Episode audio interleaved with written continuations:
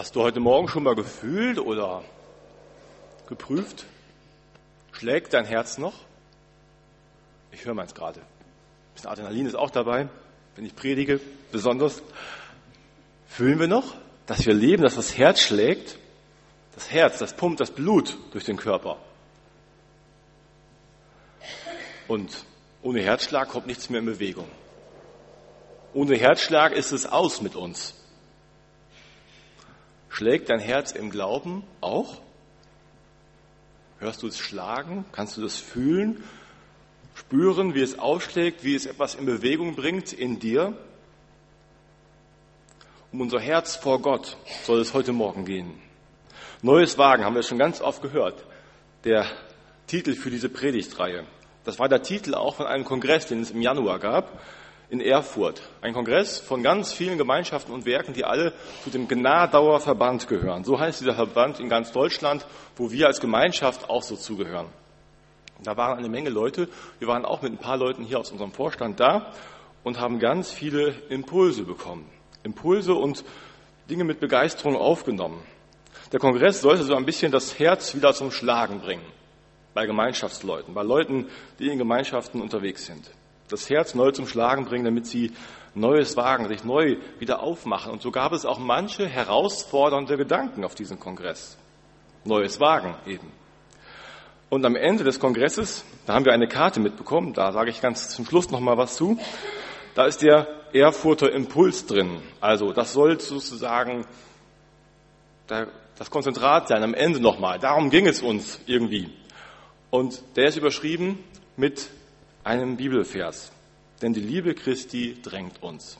Und dieser Vers, der am Ende des Kongresses so stand, der soll heute bei uns am Anfang der Predigtreihe stehen. Denn da geht es um das Eigentliche, um den Herzschlag. Um den Herzschlag, um die Liebe Christi. Also, nochmal Hand aufs Herz. Hier kommt mal kurz neues Wagen. Nochmal Hand aufs Herz. Für wen schlägt dein Herz? Ist da Leidenschaft bist du mit Leidenschaft Christ? Noch immer? Nach vielen Jahren vielleicht? Ist da noch Leidenschaft? Ist da eine Herzenssache für die Menschen, dass du Menschen gewinnen möchtest für Jesus Christus? Ist da noch echte Liebe für die Menschen um dich herum? Für die Menschen draußen und hier drin, untereinander in der Gemeinde? Wie sieht's aus in deinem Herzen? Beim Arzt kann man mit dem richtigen Herzen ja ein Kardiogramm schreiben und dann sieht man, jede Muskelfaser kann man da wohl sehen, was es da noch so für Aktivitäten gibt. Bei unserem Herzen im Glauben können wir das nicht so. Da können wir nicht hineinschauen, da gibt es auch ähm, keinen Kardiologen, der uns da helfen könnte irgendwie. Da kann Gott hineinschauen und wir selbst können auch vielleicht ein bisschen erspüren. Aber wir können da eben auch vielleicht ein bisschen kränkeln, so wie es bei anderen Herzen auch ist, dass es da zu Störungen kommt. Ich möchte diesen Vers, denn die Liebe Christi drängt uns nochmal im Zusammenhang lesen mit dem Text aus dem zweiten Korintherbrief, 2. Korinther 5. Ich habe ihn auch nochmal hier zum Mitlesen. Weil wir nun wissen, dass der Herr zu fürchten ist, suchen wir Menschen zu gewinnen. Aber vor Gott sind wir offenbar. Ich hoffe aber, dass wir auch vor eurem Gewissen offenbar sind. Damit empfehlen wir uns nicht abermals bei euch, sondern geben euch Anlass, euch unser zu rühmen, damit ihr antworten könnt denen, die sich des Äußeren rühmen und nicht des Herzens. Denn die Liebe Christi drängt uns, zumal wir überzeugt sind, dass wenn einer für alle gestorben ist, so sind alle gestorben. Und er ist darum für alle gestorben, damit die da leben, hinfort nicht sich selbst leben, sondern dem, der für sie gestorben und auferstanden ist. Darum kennen wir von nun an niemanden mehr nach dem Fleisch. Und auch wenn wir Christus gekannt haben nach dem Fleisch, so kennen wir ihn doch jetzt nicht so mehr. Jetzt so nicht mehr. Darum ist jemand in Christus, so ist er eine neue Kreatur. Das Alte ist vergangen, siehe, Neues ist geworden. Ein ziemlich komplexer Text, da steht eine Menge drin ich werde auch nicht auf alles eingehen. Ich habe im Zentrum diesen einen Vers im Blick, denn die Liebe Christi drängt uns und will ein paar Dinge aus dem Text auch mit aufnehmen. Zum einen, Paulus unterscheidet zwischen dem äußeren Rühmen und dem Rühmen des Herzens. Es gab in der Gemeinde in Korinth, an die er da geschrieben hat, Leute, die haben sich ganz deutlich der äußeren Dinge gerühmt. Die haben sozusagen was gemacht und dann gesagt, hier, seht her, was wir können. Das zeigt doch, wie echt es bei uns ist. Ein Beweis unseres Glaubens, unserer Vollmacht von Gott. Aber dieses Äußere ist eben kein Maßstab, sagt Paulus. Kein Maßstab dafür, wie es um euren Glauben steht. Daran ist nicht zu erkennen, ob es wirklich von Herzen ist, ob ihr es ehrlich meint, ob die Liebe da ist, dass ihr in Liebe handelt für die Menschen oder in ganz anderen, vielleicht auch ganz eigenen Interessen. Wessen rühmen wir uns? Sind da auch manchmal äußere Dinge? Als Gemeinde könnten wir eine Menge Sachen anführen, sicherlich. Einiges Äußeres, wo wir sagen, das ist doch toll. Ein großes Haus, wir freuen uns, jetzt feiern wir zehn Jahre. Wir haben viele tolle Mitarbeiter. Wir haben eine große Gemeinschaft. Wir haben schöne Gottesdienste mit jungen Leuten, die hier Musik machen. Toll. Wir haben viele Gruppen. Da ist richtig was los bei uns. Na, wenn das kein Zeichen ist. Äußeres. Oder ganz persönlich kann man für sich auch fragen, was sind denn das für Dinge, die sich da zeigen? Sind das vielleicht die tollen Gaben, die ich einbringe, die alle sehen, wie begabt ich bin und was ich hier alles machen kann? Oder ist es die Zeit, die ich einbringe, weil ich einfach so viel tue hier, und das können ja viele sehen? Oder ist es mein großartiges Bibelwissen? Oder, oder, oder, was der Einzelne vielleicht so aufführen könnte? Das sind äußere Dinge. Es ist gut, wenn es die Dinge gibt. Aber daran sollen wir uns nicht rühmen. Rühmen sollen wir uns des Herzens. Wichtiger, viel wichtiger ist es, wie es in unserem Herzen aussieht, die Herzenshaltung. Oder wie Paulus das im ersten Brief an die Korinther geschrieben hatte, wenn jemand die Liebe nicht hat, dann ist alles andere, was du geben kannst, nichts nütze. Die Liebe im Herzen. Also als Einzelne und als Gemeinde sollen wir immer wieder auf der Hut sein, dass wir nicht zu sehr auf das Äußere schauen. Das will Paulus deutlich machen. Es geht um etwas viel, viel Tieferes als das, was wir von außen erstmal sehen können, als das, was man an der Oberfläche erkennt. Und er schreibt hier am Anfang, vor Gott sind wir offenbar. Das heißt, er selbst bezieht sich da auch mit ein. Ich bin vor Gott offenbar. Gott weiß, wie ich es meine. Er sieht in mein Herz hinein. Er sieht, wofür mein Herz schlägt, für wen und für wen nicht. Er kennt meine wahren Motive, was mich alles drängt. Und so sieht er, vor Gott ist es alles offenbar. In Gottes Furcht sagt er das. Er weiß, dieser Gott ist groß und der kann das. Und dieser Furcht und dem, dass ich das anerkenne, will ich wirklich ehrlich handeln vor Gott. Von ganzem Herzen. Weil mein Herz vor Gott offen liegt. Da sollen keine eigenen Interessen sein, keine eigenen Wünsche, die mich drängen, sondern es ist die Liebe Christi, die uns drängt. Es können ja uns auch eine ganze Menge anderer Dinge drängen vielleicht manchmal auch sogar falsche, hinterlistige Motive oder einfach Ehrgeiz, Eigennutz, Wichtigtuerei, Suche nach Anerkennung. Ich möchte oh, gelobt werden, das tut doch gut. Wenn mir einer hinterher sagt, die Predigt hat mir heute gefallen, das, wem tut das nicht gut? Mal was Positives gesagt zu bekommen. Das suchen wir doch auch, mehr oder weniger bewusst. Oder sind es manchmal auch die Ansprüche, die Ansprüche der anderen oder die eigenen, das muss besser sein. Es muss richtig gut sein, was ich hier mache. Vielleicht einfach, weil wir so Perfektionisten sind oder die anderen und ich dann schlechtes Gewissen habe, wenn es nicht 100 Prozent ist. Ja, das schlechte Gewissen, das spielt auch eine Rolle manchmal. Als Christ, da muss ich doch. Hat Jesus nicht gesagt, dass ich die anderen lieben muss und soll und dann muss ich mir jetzt Mühe geben. Also, als Christ, jetzt reiße ich mich zusammen und jetzt mache ich das. Irgendwie so aufgedrängt. Oder einfach nur dabei sein. Gemeinschaft heißt es ja bei uns. Und Gemeinschaft ist doch was Tolles, dazu zu gehören, mit Leuten zusammen zu sein. Also zu Jungschar bin ich anfangs immer hingegangen, weil ich da coole Leute getroffen habe. Das war toll, mit anderen Leuten zusammen zu sein und mit denen schöne Sachen zu machen. Man gehört einfach dazu, man hat Gemeinschaft mit anderen und dann gehört das Singen, Gottesdienst eben dazu, ist halt unsere Form. Das kann es auch sein, ein Stück. Oder Gewohnheit haben wir eben schon gehört, kann auch einfach Gewohnheit sein. Ich war halt immer dabei, also bin ich weiter dabei und ich mache natürlich auch mit. Müssen hier alle mit anfassen und was tun irgendwie. Paulus schreibt einige Kapitel vorher in diesem Brief, so vielen geht es nur um ihren Gewinn, wenn sie die Botschaft Gottes verkündigen. Das gibt es.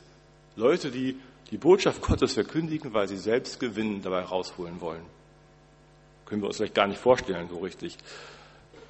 Und er schreibt, wir hingegen handeln aus uneigennützigen Beweggründen. Und das, was wir sagen, sagen wir im Auftrag Gottes.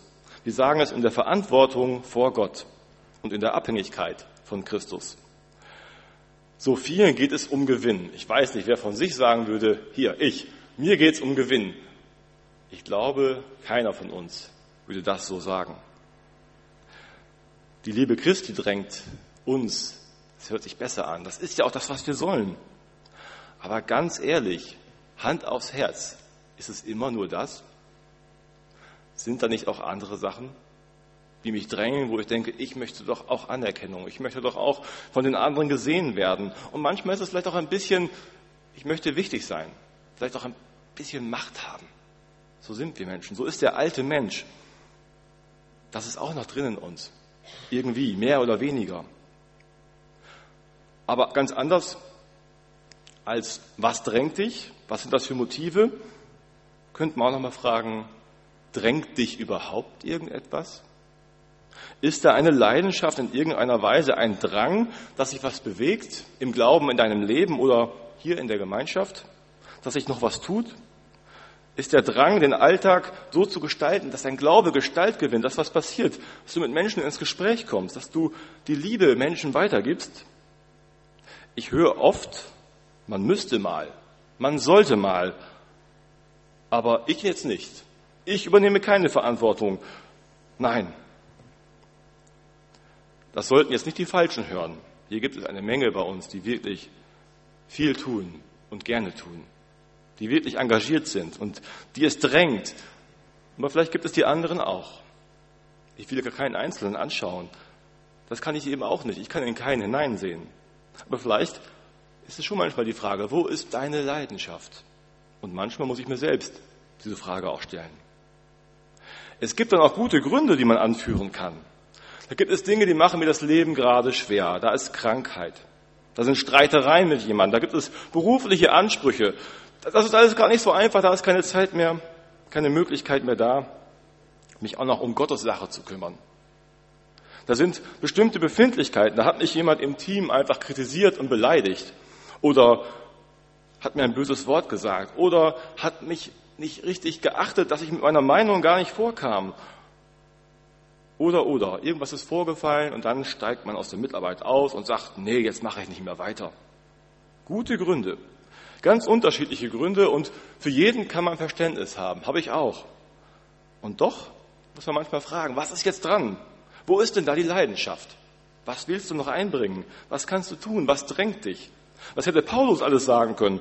Der Apostel Paulus hätte sagen können, die Leute, die haben mich schon geschlagen, ins Gefängnis geworfen, gejagt, aus der Stadt rausgeworfen. Die haben versucht, mich umzubringen. Nur weil ich ihnen von Jesus erzählt habe. Und andere Christen, Leute, die wie ich glauben, machen mir das Leben schwer. Die gehen mir hinterher in den Gemeinden, versuchen mich zu unterwandern, meine Autorität zu untergraben bei den anderen und sagen, Paulus, auf den sollt ihr nicht hören.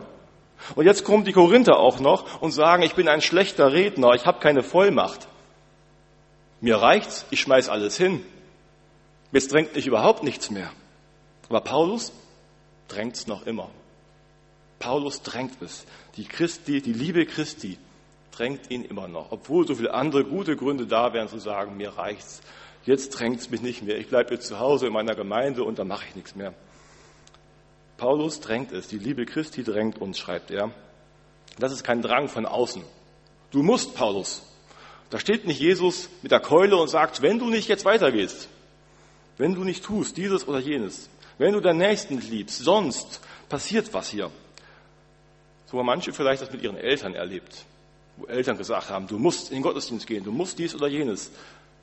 So ein Drang ist das nicht.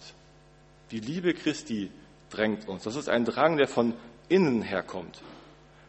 Ich selbst, wenn ich als Prediger stehe, bin ich auch vielleicht manchmal versucht zu drängen, wenn ich bestimmte Dinge so sehe oder auch Leute sehe, aber auch wenn ich selbst, wenn ich es versuche, vielleicht auch dieser Predigt wird das so empfunden. Ich weiß, ich kann niemanden drängen. Das geht von außen nicht. das kann Christus nur von innen her tun. Das kann dann einfach in einem passieren. Paulus zeigt das so auch auf von sich. Man kann das gleich vergleichen damit, wie das bei mir war, als ich mich verliebt habe in meine Frau.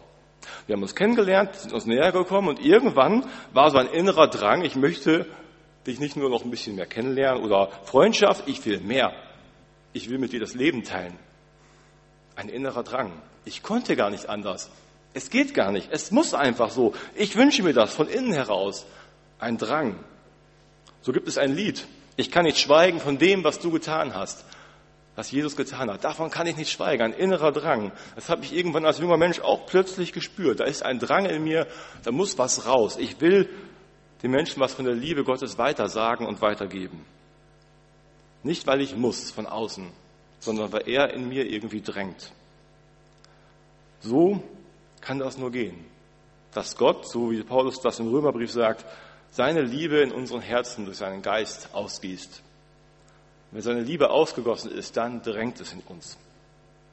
Wenn wir auf Paulus schauen, seine Geschichte so, der ja ganz lange gegen Christus war, sogar die Christen verfolgte, da kann man sagen, es hat ihn wirklich total ergriffen. Mit einem Mal hat ihn Gott ergriffen in seiner ganzen Person. Und er hat die Liebe Gottes erkannt und gemerkt, jetzt kann ich nicht anders, jetzt verfolge ich die Christen nicht mehr, sondern jetzt erzähle ich von diesem Christus.